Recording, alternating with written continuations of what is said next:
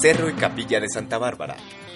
En este cerro tutelar se tiene una excelente vista de la ciudad de Sogamoso y se puede apreciar la huella del diablo, perforación que se atribuye a la pisada de Huitaca, un demonio chipcha.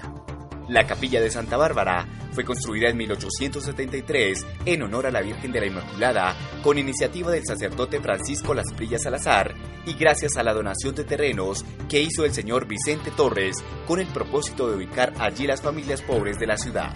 La obra fue iniciada por Genaro Torres y concluida por Martín Bacares. Su fachada es toda en piedra y tiene un balcón largo hacia la plazoleta del frente. La construcción tiene forma rectangular, configurada en una nave coincidiendo con otras capillas que se construyeron por esa misma época.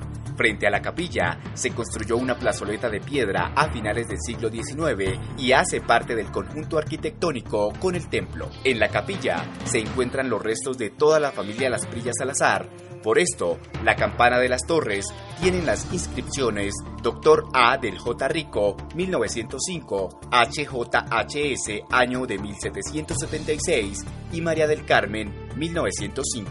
Anteriormente, todos los domingos oficiaba la misa el sacerdote Francisco, pero después que murió, no se volvió a oficiar. Solo el 4 de diciembre de todos los años, ya que es el día en que se celebra la fiesta religiosa de Santa Bárbara.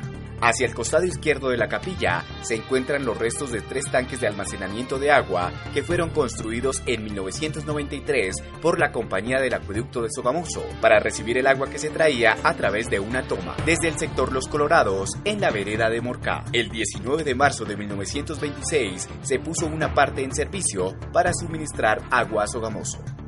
El acceso a la capilla de Santa Bárbara se realiza por la calle 11 a través de las escaleras construidas hasta la cima del cerro por el sector de la Pilita Mochacá. Esta audioguía fue patrocinada por Minas La Turquesa, extracción y venta de carbón mineral. minaslaturquesa.gmail.com